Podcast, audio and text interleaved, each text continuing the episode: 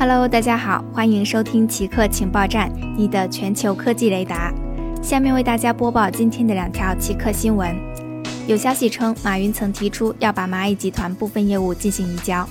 近日，《华尔街日报》援引知情人士的消息报道，阿里巴巴创始人马云在十一月初曾提议将把蚂蚁集团的部分业务移交出去。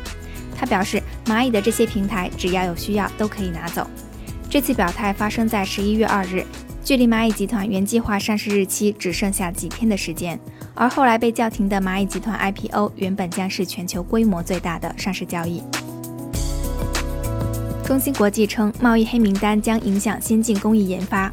最近，中国最大的芯片制造商中芯国际就被美国列入贸易实体名单，回应称，经初步评估，该事项虽然对公司短期内运营及财务状况没有重大的不利影响。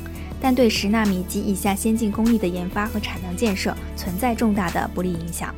此外，中芯国际还表示，将持续与美国政府相关部门进行沟通，并视情况采取一切可行措施，积极寻求解决方案，力争将不利影响降到最低。另一家被列入黑名单的无人机制造商深圳大疆称，其产品仍然可以在美国正常销售。